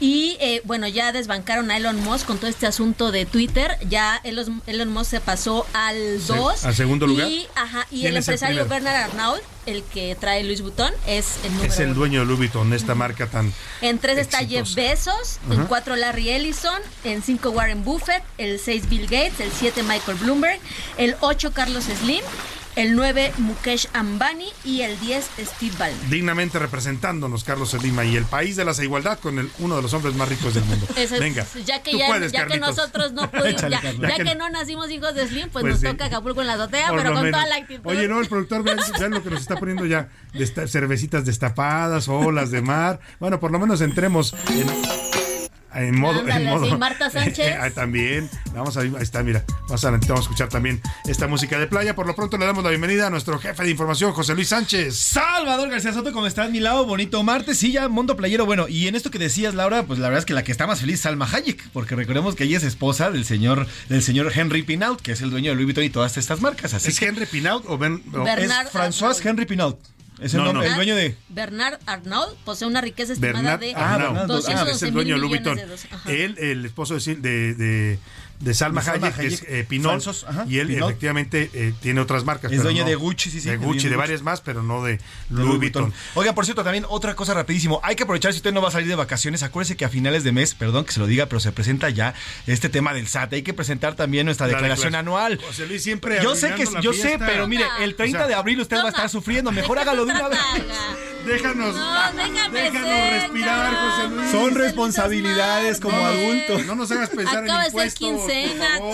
No quiero bueno, pues impuestos. los- ni modo. ¿Quién les manda a crecer, muchachos? ¿Quién les manda a pagar sí. impuestos? Mira, Lau- Laura quejándose que no le alcanza para vacacionar y luego tú le recuerdas que tiene que pagar que impuestos. con No, hombre. ¿Cómo no quiere que se la miente uno al gobierno? Bueno, pues, ¿qué quiere que diga? Ya Así está, José Luis. cosas. Bien por el dato, José Luis. Siempre datos oportunos. Obvio, siempre, siempre, Vamos a preguntar y a lanzar la pregunta en este espacio. ¿Qué dice el público?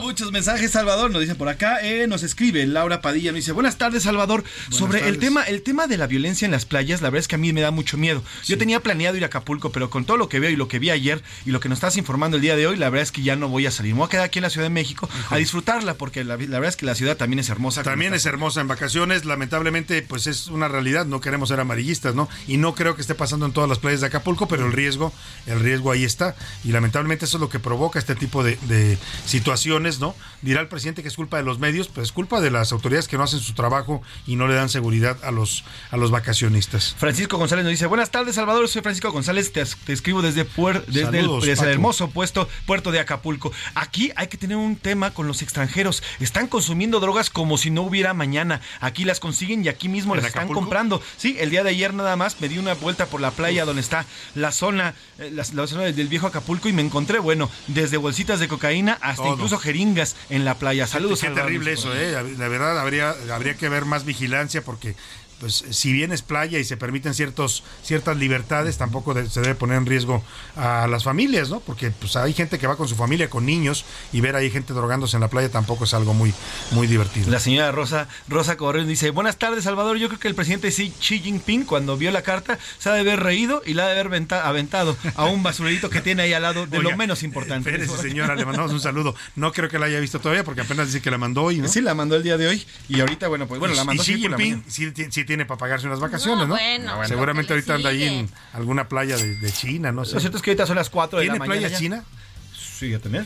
Pues supongo que sí, tiene mar, mucho mar, pero no sé si tenga playas. Pues está. Sanya, Shanghái, es una, es una playa, Shenzhen también, aquí lo estoy viendo. No, no, Shenzhen sí. también, está la playa de Qingdao, Ximen, Dalian, claro. Cantón, Zhuhai, sí tiene varias Seguramente playas. anda de vacaciones el señor Xi Jinping y ya regresará y verá la carta de López Obrador. Nos dice también Rodrigo Pastrana, dice, buenas tardes Salvador. Yo el tema de las playas la verdad es que me da un poco de miedo. Prefiero ir cuando no son vacaciones porque en ese momento la rata, así lo pone la rata, no está tan suelta. Además, por lo menos cuidan más a los vacacionistas. Y a todos aquellos que vayan a salir, cuídense, por la favor. Rata, la rata también se va de vacaciones, ¿no? Si, va la gente se va a Acapulco, la rata se va a Acapulco, ¿no?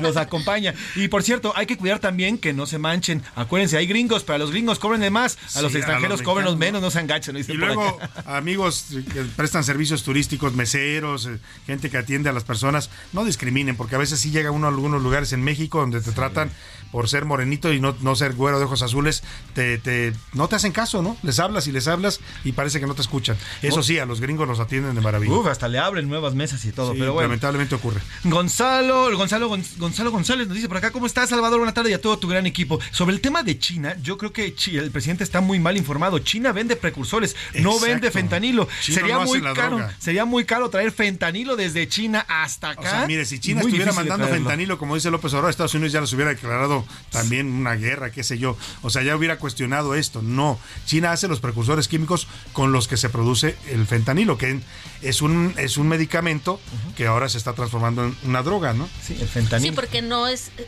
fentanilo realmente, le meten más cosas que lo hace mucho más adictivo. Efectivamente, sí, así es. Sí, de hecho, cuando ya se, el nombre correcto es clorido de fentanil. Es Esa es la droga. Esa es la y droga. el fentanil es el, es el analgésico. Es una droga que se usa con fines médicos, ¿no? Exactamente. Ya le agregan algunas otras cosas y se vuelve la droga o la pastilla de fentanilo.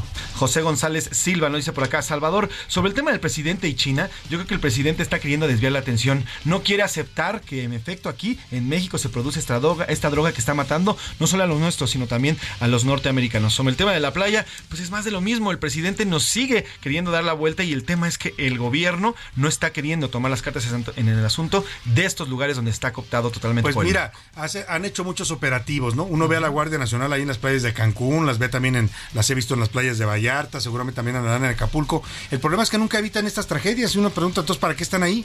O sea, no, aún estando la Guardia Nacional, siguen eh, los malosos ahí rondando las playas, siguen matando gente, siguen disparando. Es que recordemos que, bueno, esas eran atribuciones que tenía la Marina anteriormente y ahorita la Marina pues ha sido pues replegada un poco por, la, Guardia, Nacional.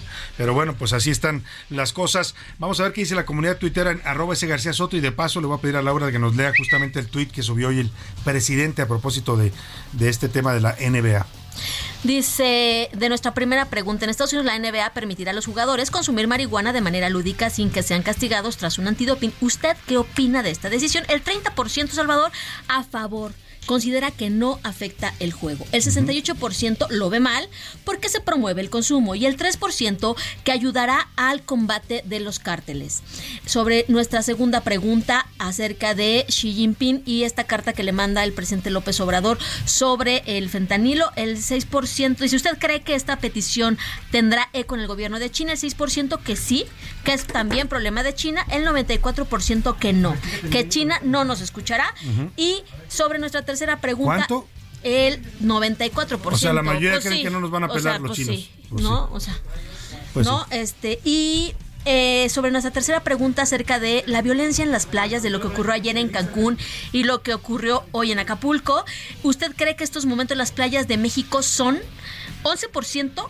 Son seguras, es lo que considera. El 80% Salvador las considera ya peligrosas. Peligrosas. Y el 9% pues que simplemente pues no van no van a, ir a la playa en esta temporada. Oye, te, decía Laura, hay este mensaje que sube el presidente López Obrador a su cuenta de Twitter eh, después de que se entera de la disposición que toma la NBA de permitir que sus jugadores consuman marihuana de manera, de manera lúdica, no los va a sancionar si en un antidoping aparece la sustancia de marihuana, sí otras, ¿eh? O sea, no quiere decir que ya mm, el antidoping se va a seguir practicando y van a evitar que tomen pues esteroides o cocaína o, heroína, lo que sea cualquier otra droga, incluso el fentanilo, pero no la marihuana, ya no la van a sancionar en el entendido de que la marihuana ya es legal en casi todo Estados Unidos. Me decías, José Luis, que solo dos estados de la Unión Americana en este momento eh, tienen a la marihuana como una droga ilegal. Sí, exacto. Como, ojo, hay unos donde, donde es permitido la venta lúdica, incluso hay, digamos, tiendas donde puedes comprarla, y hay otros donde, donde no existe como tal esas tiendas, pero no está penalizado si, si, hay gente consumiendo en las calles. ¿Me explico? En específico, hay dos estados, eh, que sería Idaho y Nebraska, los que no es legal el consumo, ni tampoco hay tienditas en prácticamente todos los demás estados, los cincuenta y tantos estados que recrean. Hay ciudades de Estados Unidos que usted va hoy, en muchas de ellas me ha tocado y en algunas eh, eh, que va por la calle y la va oliendo. aunque usted no quiera, se la va fumando porque la gente anda fumando ahí en la calle y ya es eh, permitido en cualquier lugar público. Bueno, aquí yo no sé si ustedes ah, luego pasan por la calle y yo Ah, bueno, aquí sí. Aquí también, aquí, pero aquí es ilegal todavía. Ajá, exactamente. Se supone consumirlo en la calle todavía es ilegal. Y yo de verdad es que luego sí salgo a correr y ya voy. voy ya regreso. Borregueada, como dice por ahí. Oye, Llego motivada. ¿qué, dijo el presidente López Obrador sobre esta disposición de la NBA? Dice que, ah, bueno, a, ellos solo no les importa el bienestar, sino solo les importa el dinero a Estados Unidos. Es lo que dice, digo, en resumidas cuentas. Ah, criticó la medida porque eh, no se fortalecen los valores morales, culturales y espirituales, tampoco limitan el consumo de drogas, por el contrario, lo fomentan hasta en el deporte. Es penoso y decadente. Tiene razón el presidente, nada más que una parte de su mensaje también aplicaría para México, ¿no? También aplicaría para la situación que vivimos acá en este país, donde los valores, él dice que, que, todavía aquí tenemos muchos valores, yo creo que los tenemos, ¿eh? Sí, con comparación con, con la sociedad de Estados Unidos tenemos muchos más valores, somos más unidos como familias, etcétera, pero eso no quita que tengamos un país pues descontrolado y con tanta violencia, ¿no? Sí, porque esto fue a raíz de, estos mensajes de, los legisladores estadounidenses. Exactamente. amenazan con invadir, venden armas de alto poder en sus tianguis, no hacen nada por sus jóvenes, padecen lamentablemente de la terrible y mortal pandemia del fentanilo, pero no atienden las causas, no les preocupa el bienestar, solo el dinero, ni fortalecen los valores morales. Ahí está lo que dijo el presidente sobre esta decisión de la NBA y también en respuesta al senador Lindsey Graham. Más adelante le voy a poner esta respuesta que le dio el presidente López Obrador a este influyente senador. Más mensajes, José Luis. Salvador, tenemos mucho más mensajes. Nos dice por acá la señora María Saldaña. Buenas tardes, Salvador. Sobre el tema de la marihuana, yo creo que está mal. Eh, las drogas son las drogas. Al final, yo creo que eso no podría llegar a nuestro país porque no hay un control. Mire, si no hay control sobre el tabaco, ya todo el mundo, ya, nuevamente en los oxos se venden, menos la marihuana, la vamos a tener por todos lados, dice por acá la señora María. También tenemos más mensajes. saludos. La señora María nos dice sobre el tema de las vacaciones. La verdad es que yo no pienso salir Salvador, independientemente porque no nos alcanza, porque la situación está difícil, también como mexicanos tenemos miedo. Imagínate que nos toca una bala perdida por alguien que sin deberla ni temerla nos acaban matando y las peores vacaciones de nuestra vida. Saludos, Sí, lamentablemente, sin contar las carreteras, ¿eh? que también son bastante delicadas ya y peligrosas algunas de ellas en México. Fíjate, justamente el señor Javier Rodríguez Cantú nos dice, Salvador, ¿qué onda con los operativos en las carreteras? Antes yo me acuerdo que había ángeles verdes, veíamos comerciales de operativos en las carreteras cada fin de Veías cada, a las patrullas Semana estas Santa. que andaban mordiendo, patrullas. ¿no? Las de, las de la Federal de Caminos, pero ahí andaban. Hoy no vemos más que carteles en las carreteras, Puros a cartones veces de la Guardia Estos Nacional. cartones de la Guardia Nacional que ponen patrullas con de cartón y eso que, que Parece- sirve. se parecen al coyote del o coyote policías de cartón que están haciendo así la seña, dices. ¿no? Lo dice Bueno. por acá. Yo creo que las carreteras están bastante descuidadas, nos dice el señor. Sin duda alguna. Bueno, pues ahí están sus mensajes y comentarios. Es momento de, de lanzar los boletos. Vamos rápidamente. El partido es el domingo a las 12 del día. Estadio de Ciu- Ciudad Universitaria Pumas contra José Luis. Contra el San Luis eh, a las 12 del día, el 9 de abril, Salvador Domingo. Y la pregunta que vamos a hacer para que usted se lleve estos boletos es... ¿Cuál es el nombre oficial de los Pumas? A ver, el equipo tiene un nombre oficial. No son los Pumas. Sí, ¿Cuál es el nombre, nombre oficial. oficial? Sí. ¿Cuál, es, ¿Cuál es este nombre oficial? Me parece buena Nombre pregunta. completo. Está y bastante la 55 verdad. 18 41 51 99. No olvide poner su nombre, es importante para contactarlo y para que pueda usted pasar a recoger los boletos aquí al Heraldo. Tiene de aquí al viernes para recogerlos, ¿eh? Así es que hay tiempo para que haga bien su plan. Vamos, gracias Laura, gracias José Luis. Gracias, Salvador. Gracias. Vamos rápidamente a escuchar lo que está sucediendo en la UAM. Hay paros, paros graves en varias escuelas en los distintos planteles de esta Universidad Autónoma Metropolitana. Las mujeres de la UAM han tomado estas instalaciones y han declarado paro porque acusan que hay muchos casos de, de- de acoso sexual, de violaciones incluso, que la autoridad universitaria no está atendiendo ni sancionando. Escuchemos este reportaje que nos preparó Milka Ramírez. Estamos cansadas de esta impunidad. No puede ser que estemos exigiendo que no nos agredan. Pero es algo que no deberíamos ni de pedir. Queremos justicia y un espacio seguro. La indiferencia y la negligencia no es la solución. Escucha a la comunidad, escucha a las mujeres, rompa el pacto patriarcal.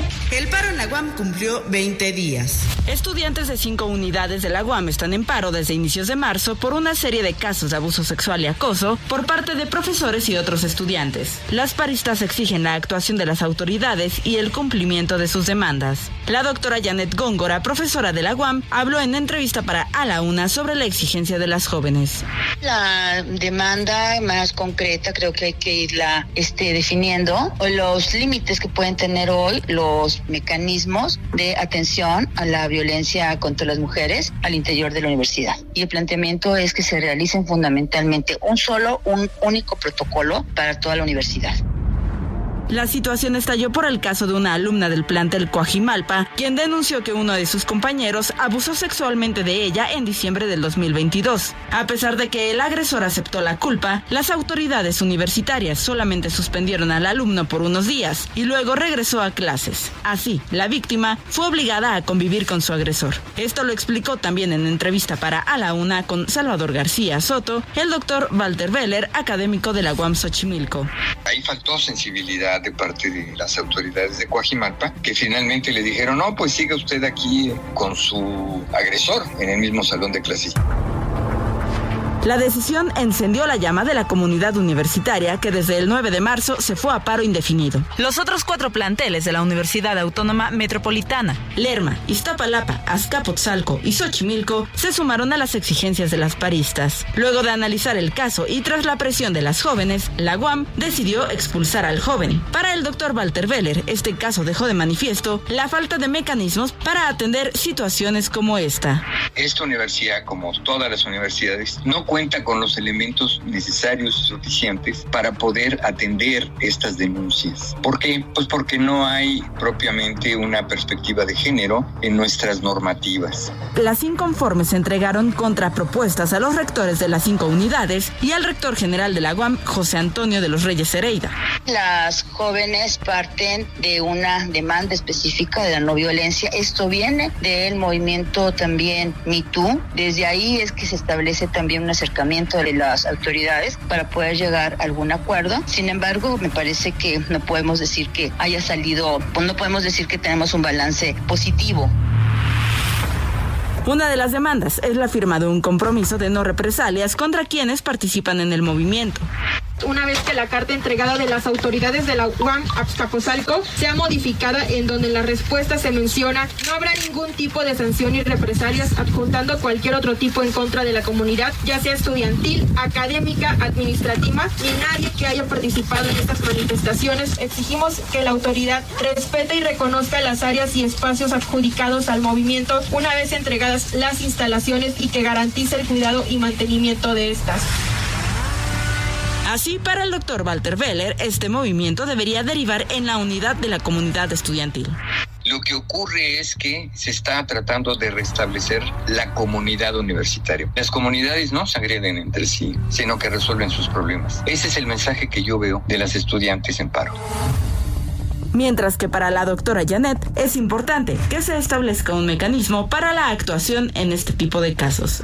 La necesidad de que se establezca un diálogo abierto, un diálogo donde se puedan sentar ambas partes, que sea un diálogo único, sí, llevado desde la Rectoría General. Es fundamental que sea una negociación única desde Rectoría General y también que las estudiantes cuenten con apoyo tanto de asesoras académicas, tanto internas como externas.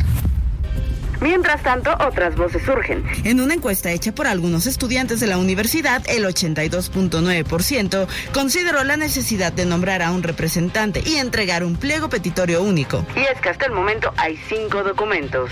Para A la Una con Salvador García Soto, Milka Ramírez. Bueno, pues ahí está este tema delicado que está viviendo la UAM, esta crisis, porque son varios planteles los que están en paro.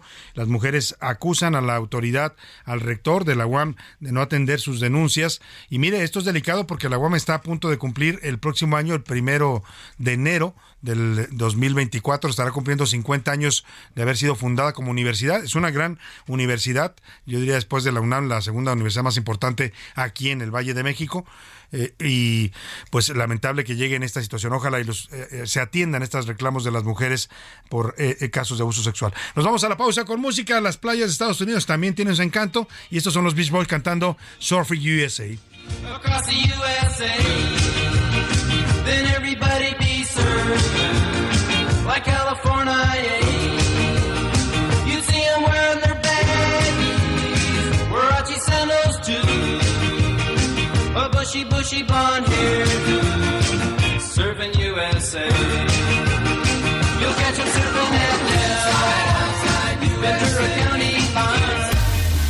En un momento regresamos.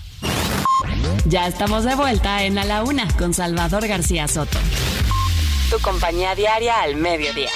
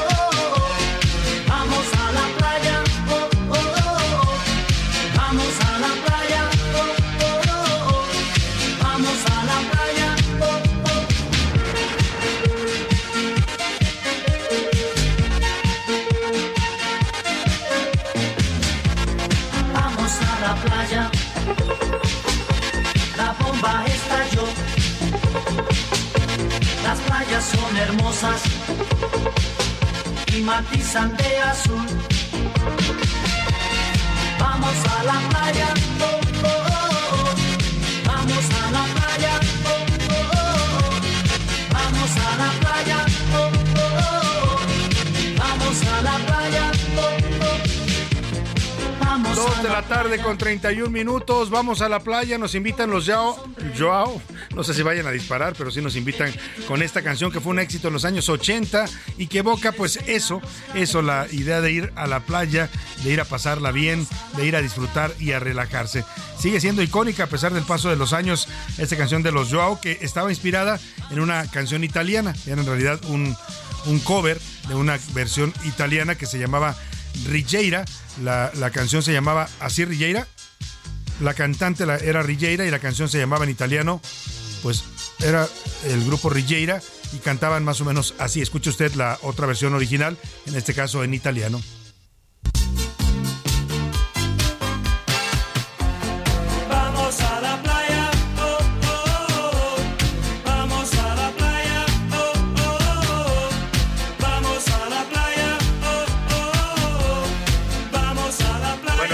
Versión del grupo italiano que hicieron en español también, porque también fue un éxito allá en Europa, en España, pero ahí eh, existe la versión en la que ellos cantan en italiano. El éxito original fue un éxito en italiano. Eh, escuchemos, ¿tenemos la versión italiana? Sí, vamos a escuchar un poco la versión italiana.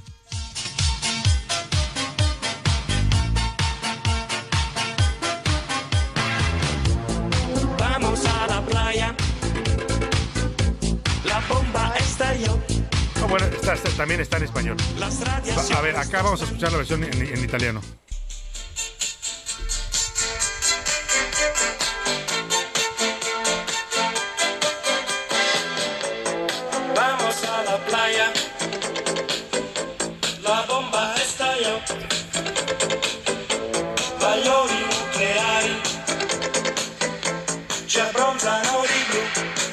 Sea, era la misma que puso nuestro productor, nada más que en la introducción, la frase sí lo dicen en español, vamos a la playa, y ya después viene la letra en italiano. Bueno, el caso es que queremos ir a la playa, pues por eso estamos tan insistentes con estas canciones de playa. Vámonos al ojo público y seguimos con más para usted aquí en A la Una.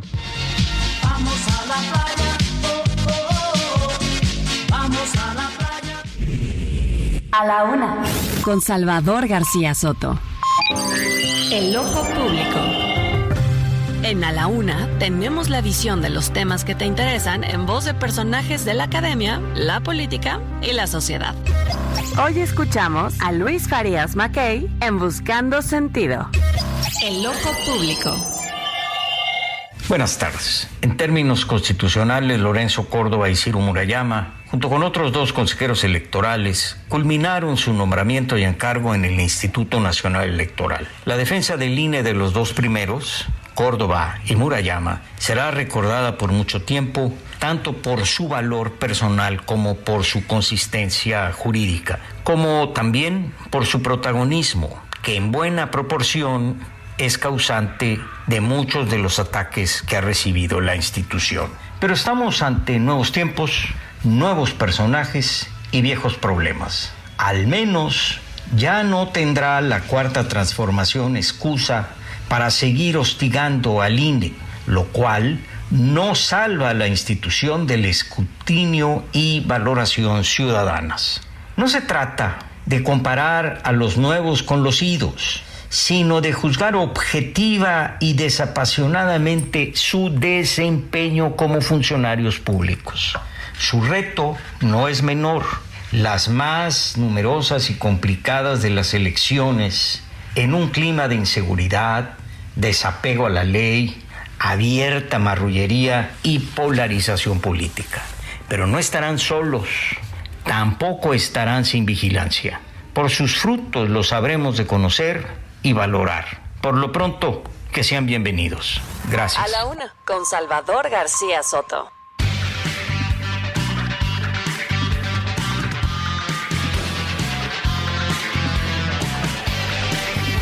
Dos de la tarde con 36 minutos. Estamos, seguimos aquí con usted en A la Una. Escuchábamos este ojo público de don Luis Farías Mackey hablando sobre la nueva elección de los consejeros del INE. Esperemos de verdad por el bien del país y de la democracia que se conduzcan con independencia y autonomía, más allá de los orígenes, de los vínculos, etcétera, pues que sean profesionales eh, y que representen a la ciudadanía, que para eso se les eligió. Oiga, y vamos a eh, retomar un poco el tema. Este reportaje que presentó Milka Ramírez tuvo ya una respuesta inmediata por parte de la Universidad Autónoma Metropolitana. Les agradecemos que nos escuchen. Nos están mandando una precisión respecto a la información de estos casos de abuso sexual y de violaciones que han sido denunciados por mujeres de la UAM, de por distintos planteles. Eh, ¿Cuál es la precisión, Milka Ramírez? Bienvenida, ¿cómo estás? Hola, Salvador. Eh, mira, nos mandan una actualización. El tema en la UAM estalla por la violación de una joven en, en bueno, afuera, por parte de uno de sus compañeros en la UAM Coajimalpa. Sin embargo, en todos los demás planteles dicen es que no es el, el único caso, también hay violaciones por parte de profesores y de otros estudiantes. Y lo que nos dice la UAM es, les mandamos una actualización y es que hay un profesor de la UAM Guam Azcapotzalco, que se llama Jaime Leopoldo, y nos dicen, en este caso ya tomamos cartas en el asunto, fue rescindido su contrato el 28 de febrero y de hecho este profesor ya está detenido, está en el reclusorio. Ah, fue detenido. Y él es acusado también de abuso sexual. De abuso sexual contra tres menores de edad, una de 12, otra de 13 y otra de 14 años. Y es lo que nos dice la UAM, es uno de los casos, uno de, de, O sea, lo que, lo que informa la UAM, lo que te manda como información es que sí están atendiendo estas denuncias, ¿no? Que es parte de lo que acusan las mujeres que tienen en paro a varios planteles de la Universidad Autónoma Metropolitana. Pues les agradecemos a la gente de comunicación social ahí en la UAM que estén atentos a este tipo de reportajes que al final pues no son con intenciones de, eh, de, golpear a nadie, simplemente de exhibir una problemática y una realidad. Gracias, Milka. Gracias, Ahí está la precisión que nos pide la UAM. Y vamos rápidamente a escuchar, José Luis Sánchez, qué dijo el fiscal Brack, es el fiscal de Manhattan que está acusando a Donald Trump no solo de el soborno que le dio a una actriz porno por guardar silencio sobre las relaciones que mantuvo con él, sino también por otros cargos, José Luis Sánchez. Así, Salvador. Bueno, en específico sobre este delito, el de estos sobornos a, Stormy Daniels, pero de este se ya se van saliendo 34 acusaciones en específico, en específico sobre este tema. Mira, por ejemplo, está no solamente el pago de pues, esta lana este, que le este estuvo dando durante la campaña de Stormy Daniels, también está, por ejemplo, de este mismo delito, bueno, pues van saliendo, por ejemplo, la falsificación de documentos, que también, bueno, pues se va se va desprendiendo del pago. También está, por ejemplo, el fraude, también forma parte. Bueno, total de los de los 30 de, de esta cantidad de acusaciones, los 34 cargos, podrían, si es que son, si es que declarado culpable, darle 136 años de prisión. Tanto así, nada más. De eh, si los 34 fuera culpable. Pero por lo pronto, hace unos minutos, el fiscal de Manhattan, precisamente eh, el fiscal Bragg, acaba de hablar al respecto y así se refirió de las acusaciones en contra de Donald Trump. Por intento de fraude y también intento de cometer otro crimen. Eso es exactamente de lo que se trata este caso. 34 acusaciones hechas para cubrir otros crímenes. Esos son considerados crímenes en el estado de Nueva York, como ustedes bien lo saben. ¿Y qué podremos hacer también en estas conductas criminales? Bueno, ahí está lo que dice el fiscal Brack, fiscal de Manhattan, sobre las acusaciones de Donald Trump. 34 acusaciones de presuntos delitos. Vamos a ver qué dice el juez y también, eh, eh, no sé si habrá un jurado, José Luis. Sí, habrá un jurado, bueno, habrán jurado cuando ya comience todo el, pero el primero ya se le leyeron, se le leyeron cargos. los cargos y bueno, pues veremos qué es lo que ocurre y veremos qué es lo que los abogados ¿En van qué termina todo esto? Gracias, José Luis. Gracias, Salvador. Vamos rápidamente a otros temas importantes. A la una, con Salvador García Soto. Oiga, ya hace rato le actualizamos la información sobre este lamentable hecho de violencia ocurrido ayer en las playas de Cancún, en la zona del Hotel Fiesta Americana. Esta ejecución de cuatro personas. hoy se sabe que eran prestadores de servicios turísticos, gente que vende excursiones, tours a los, a los visitantes. Y lamentablemente fueron victimados por gente del crimen organizado. Está en la línea telefónica para hablar de este asunto José de la Peña. Él es coordinador del Gabinete de Seguridad y Justicia del Gobierno de Quintana Roo. ¿Cómo está, José? Qué gusto saludarlo. Buenas tardes. ¿Qué eh, un saludo a los auditores. Igualmente, José. ¿Qué es la última información que tienen ustedes de este tema? Veíamos hoy, nos comentaba hace un rato nuestra corresponsal, que están ofreciendo una recompensa para información de los agresores, de los asesinos. Mira, ah, el día de ayer, eh, a partir de que se recibió en el la notificación del personas a ver, eh, una, una disculpa, don José, vamos a ver si podemos mejorar la, la, llamada telefónica porque se está usted cortando por momentos. Es importante lo que nos tiene que comentar el vocero y coordinador del Gabinete de Seguridad y Justicia de Quintana Roo sobre este caso que evidentemente ocurre pues en plena temporada vacacional que preocupa a las autoridades de Quintana Roo y eh, por supuesto a México porque se trata de un, una zona pues de, de turismo internacional. Es el principal destino turístico del país y por eso la rapidez con la que están actuando las autoridades para atender esta, este, este caso lamentable donde cuatro personas fueron ultimadas, ejecutadas, así tal cual lo describen ayer los medios en Quintana Roo, los, eh, los levantan en la playa donde ellos están trabajando, se los llevan a un pasillo ahí contiguo a este Hotel Fiesta Americana y ahí delante de los transeúntes los matan uno por uno. Terrible situación de verdad y delicada y bueno, pues está interviniendo en ese sentido el gobierno de Quintana Roo. Vamos a, a restablecer la llamada para que pueda usted escuchar bien esta información. Lo retomo don José de la Peña, ahora sí lo escuchamos. Disculpa, una disculpa, Salvador. No hay eh, importante precisar, eh, efectivamente se dio un suceso lamentable en las eh, en la zona hotelera de Cancún, kilómetro 5. en ningún momento se vio eh, o hubo un riesgo para los turistas fue un hecho dado que se da en una parte intermedia en un eh, aquí de Cancún. Eh, toda la evidencia y las lo que se logró acabar en donde fue el área, eh, todo indica que eh, la probable responsabilidad de que era gente que se dedicaba al narcomenudeo. Eh, aquí lo importante de resaltar es, es eso, aunque sea una, una noticia desafortunada el que tiene esos sucesos, eh, tenemos un operativo importante montado y gracias a ese operativo y el uso de la tecnología que se tiene en el municipio de Benito Juárez, que es donde, donde está Cancún, se logra...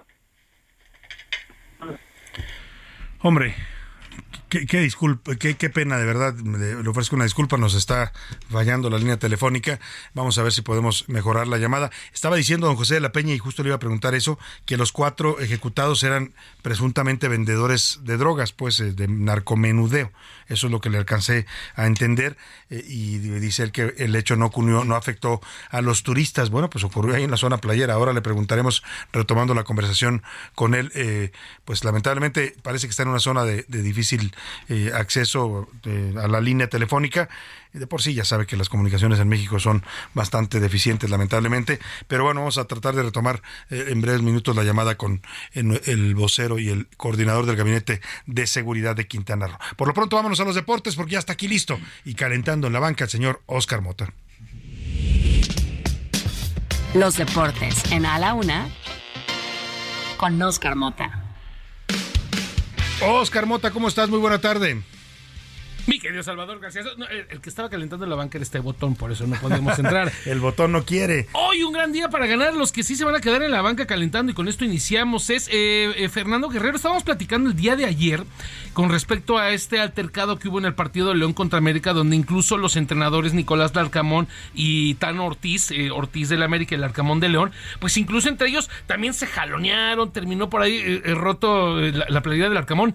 Se, se desbordó la pasión, como podrían decir, híjole, si, es como que un comentario eh, es complejo, ¿no? Desafortunadamente estamos viviendo pues una actualidad donde hay violencia en todos lados, ¿no? De todo tipo. Y entonces sí, una cosa es que, eh, que, el partido sea apasionante, que haya una buena que rivalidad. Haya mucha garra de los que haya mucha garra, exacto. Pero desafortunadamente ya pasar a estas situaciones, pues bueno, le da pie pues a personas inadaptadas que desafortunadamente pueden organizar estas cosas que ya han pasado en el fútbol mexicano. Ahora, aquí lo lamentable es que el árbitro también pierde el control. Así es. Y cuando el árbitro pierde el control tenemos problemas. Uno puede entender que los jugadores se calienten, uno puede entender que los entrenadores se hagan de palabras o se lleguen a las manos incluso. No es, no es correcto, no se justifica, como bien dices tú, no es el deporte, pero el árbitro perdió la cabeza. Y el árbitro, y, aquí hay un, un tema, mi querido este Salvador. Por ejemplo, al árbitro lo castigan a Fernando Hernández con 12 partidos, pero ojo, que el Lucas Romero, que fue el jugador que primero le dio eh, el rodillazo, o sea, Lucas le da un rodillazo al árbitro. Al árbitro, entonces pues el árbitro se saca de onda porque dice, ¿qué, te pasa, no? Se lo contesta y entonces castigan al árbitro. Güey, güey, güey, ¿qué te pasa? Pues es que, se, Tony. es que se quedó así, o sea, es, es, este mexica lo que estás hablando. evidentemente, porque o sea, todo fue como de vamos a llevarlo nuevamente al paredón. Claro. La situación con Fernando Hernández, o sea, él se queda no sabe cómo reaccionar, no esperaba que lo agredieran así. Claro. Y pues bueno, termina contestando. El, el comentario, querido Salvador, es, a ver, le dan dos partidos nada más a Lucas que están en los videos donde él se ve que él provoca. O sea, al final del día los dos hicieron, los dos estuvieron mal. Claro. Castigalos igual. le dan un castigo más duro al árbitro. Al árbitro le dieron dos, sí. Yo coincido contigo que parece injusto y es injusto, pero yo creo que lo que está diciendo la federación es, a ver, tú eres el árbitro, tú en ningún caso debes de perder la cabeza, pues porque si el árbitro se va a los trancazos, pues ya. Claro, ¿no? Así que ya valió, ¿no? El árbitro es el que tiene que mantener la cordura siempre en el los campo. niños y mujeres primero, ¿no? o pues sea, si, pierde obviamente los estribos el árbitro, sí, desafortunadamente es eh, duro, es autoridad, pues. Es autoridad, entonces pierde ahí obviamente la, eh, este tema. Le dan 12 partidos, dos a Alarcamón y dos a Tan Ortiz. Esto con el asunto del fútbol. Con el asunto, a ver, de la NBA, querido Salvador. Vamos a escuchar primero lo que dijo el presidente López Obrador eh, hoy por la mañana y les explico y platicamos todo el contexto. Escuchemos. Tampoco limitan el consumo de drogas. Por el contrario, lo fomentan hasta en el deporte. Es penoso y decadente. A ver, ¿qué sucedió? Hace un par de días eh, se empieza a comentar en los Estados Unidos, periodistas de Estados Unidos, que se llegó a un nuevo acuerdo entre jugadores, eh, este famoso acuerdo entre el, sindicato de jugadores y obviamente directivos de la NBA, y entonces se va a firmar a siete años con nuevos acuerdos de negocio y obviamente asuntos que se reparten dinero, y dice que ya se les va a permitir a los jugadores consumir marihuana sin que fueran suspendidos. Ah, en, en lo que es la, digamos, las reglas actuales, si a un jugador le hacen un antidoping y obviamente eh, tiene tema con marihuana, pues bueno, se le suspende cinco partidos. Ah, eh, actualmente. Actualmente. Esto estaría ah, entrando a partir de la próxima temporada 2024. Está bien complejo, querido Salvador, porque, a ver, evidentemente es una sociedad diferente en el aspecto de que, pues, allá ya se comercializa. Y ya es legal en la mayor parte de la Unión Por supuesto. Hay otro asunto, que esto se le va a permitir a jugadores mayores de 21 años, ¿no? Eh, son, algunas situaciones que se atenuantes, digamos, unos atenuantes. Pero también hay otra situación. A ver, la NBA es eh, una empresa y es una de las ligas más poderosas que tiene mayor presencia incluso que la NFL. porque Es más fácil jugar fútbol americano, eh, jugar básquetbol en las calles que comprarte un casco y comprarte unas sombreras y practicar fútbol americano. Y esto le permite a la NBA, al, básquetbol, tener acceso a ciertas calles, a ciertos barrios, ¿no? Con diferentes situaciones de delincuencia o, o sea, a barrios más pobres, genuinamente. ¿Qué mensaje se les está mandando? Entiendo que las personas adultas tienen completa libertad de consumir y de meterse en sus cuerpos lo, que, ellos quieran, pero ante una situación de la NBA que todo lo que puede llevar y todo lo que conlleva y hasta donde eh, eh, es capaz de verse, es un mensaje muy complejo para lo que significa el deporte. Pues eh, así lo vio también nuestro, nuestro público, lo preguntamos en Twitter, pues la mayor parte piensa que es un tema delicado, pero bueno, pues es la decisión que está tomando la NBA veremos eh, si tiene algunas eh, consecuencias. Seguro que sí, seguro que sí. Obviamente les estaremos platicando aquí. Quiero saludar. Muchas gracias, Oscar. para Oye, vamos a retomar rápidamente. Ya retomamos la llamada con el coordinador del Gabinete de Seguridad allá en Quintana Roo, en el gobierno de Quintana Roo, José de la Peña. Don José, una disculpa por los inconvenientes. Nos estaba usted comentando que el hecho, dice usted, no puso en riesgo a los turistas y que los cuatro ejecutados, me decía, si entendí bien, eh, eran narcomenudistas, eran gente que vendía droga en la playa. Así es, eh, Salvador, efectivamente todo parece indicar y todas las, las eh, eh, situaciones que se han venido dando investigación por el tema del narcomenudeo. es un seguro Quintana Roo, puede estar tranquilos todos y cada uno de los visitantes. Es un operativo establecido y permanente en las playas, las zonas turísticas, donde Quintana Roo reiteramos que es un destino turístico. Eh, se están haciendo las investigaciones correspondientes. Hay un, efectivamente una eh, parte de la fiscalía donde se busca a una persona que puede eh, o se considera que está involucrada en hechos. De hecho, en unas horas eh, se estarán haciendo algunos algunas actualizaciones por parte del grupo de coordinación que se ha venido estableciendo en Quintana Roo con una coordinación excelente con la Defensa Nacional, la Secretaría de la Guardia Nacional, Secretaría de Seguridad y eh, Protección Ciudadana y estamos dando resultados en las herramientas que nosotros tenemos. Ah. Es difícil evitar este tipo de situaciones y cuando se dan tenemos que trabajar para evitar que Ahora, ¿estará usted de acuerdo, don José, que el hecho de que sean narcomenudistas, no, no estoy defendiendo la actividad ni mucho menos, pero no le quita gravedad a que los ejecuten ahí en la vía pública? Así es, es algo lamentable. Eh, estamos conscientes de que ese tipo de acciones eh, se pueden dar eh, tanto la zona hotelera como la zona el centro del destino turístico y lo que estamos trabajando es evitar impunidad.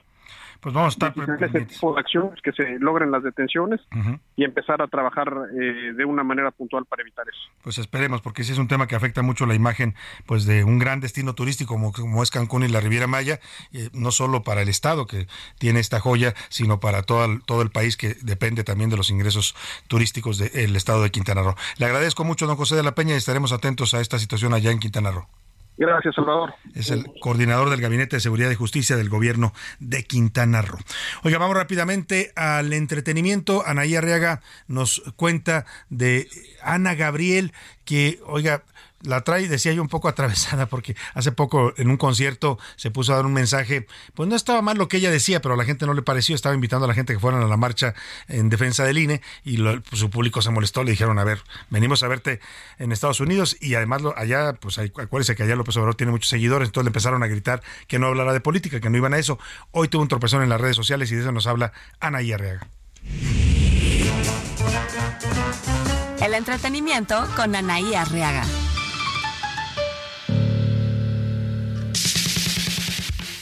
Mi querido Salvador, ¿cómo estás? Excelente tarde de martes, amigos, amigas de A la Una. Fuerte abrazo. Oigan, ¿les ha ocurrido que ustedes de repente quieren hacer un en vivo y se les olvida apagar la cámara y ocurre, pues, una situación un tanto bochornosa? Escuchen lo que le ocurrió a la cantante Ana Gabriel. Voy a detenerlo un poquito porque voy a levantarme. Y ahorita me vuelvo a conectar. Ok. Le estoy hablando a la gente y tú contestas. Y le estoy diciendo a la gente, ahorita regreso. No, que, ok, me dices tú. Pues yo creo que no estabas diciendo. Ajé. El capítulo, la novela Shakira Piqué no tiene fin. Medios españoles están comentando que la repentina salida de Shakira de Barcelona es porque el suegro, de nombre Joan Piqué, le dijo tienes hasta el 30 para vivir en esta casa. Por lo cual Shakira dijo, no hombre, yo a la primera entiendo, agarro mis maletas y me voy. Que tengan una excelente tarde. Recuerden, pórtense muy mal, pero cuídense muy bien. Yo soy su amiga Anaí Arriaga. Fuerte abrazo para todos. Muchas gracias, Anaí Arriaga. Y bueno, vamos rápidamente eh, a precisar un tema, José Luis Sánchez, de esta información que estábamos comentando. Así es, Salvador. Bueno, pues a ver, dos, dos temas rapidísimo. Primero, la Suprema Corte de Justicia de la Nación ya aceptó estas dos instancias que les platicábamos al inicio del espacio, tanto de la, eh, de la Presidencia de la República como del Senado de la República, para detener todo lo que inició el, el ministro Lo que piden Presidencia y el Senado es que se detengan los efectos de el, la orden que dio el ministro Laines para que se frenaran eh, la, la, aplicación pues del plan B electoral. Exactamente. Y por segunda, y si en en otra información, Salvador, hace unos minutos la niña, eh, Regina, la niña que resultó herida de 13 años en este incidente el pasado sábado en Teotihuacán, ya fue dada de alta en un hospital ahí en Toluca. Ya, fue, ya fue dada de alta, ya salió. Eh, tiene eh, pues, quemaduras en 4% de su cuerpo, pero está bien y está sana y está salva. sí, pero perdió a sus padres. Ese es el Debe estar destrozada la pobre niña, perdió a sus dos padres en lo que era además una celebración, estaban celebrando el cumpleaños de su mamá. Y la empresa, te preguntaba hace rato el nombre de esta empresa que ya fue cuestionada, ya, ya se está exhibiendo en redes sociales porque había tenido ya otros accidentes, otros incidentes parecidos esta empresa que prestaba los servicios de este globo.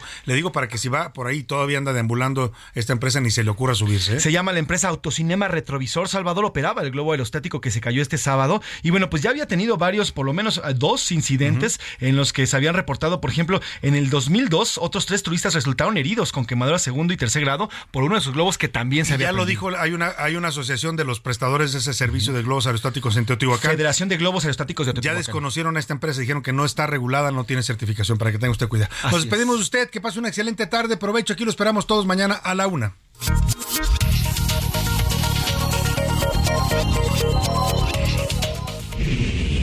Por hoy termina a la una con Salvador García Soto. El espacio que te escucha, acompaña e informa. A la una con Salvador García Soto.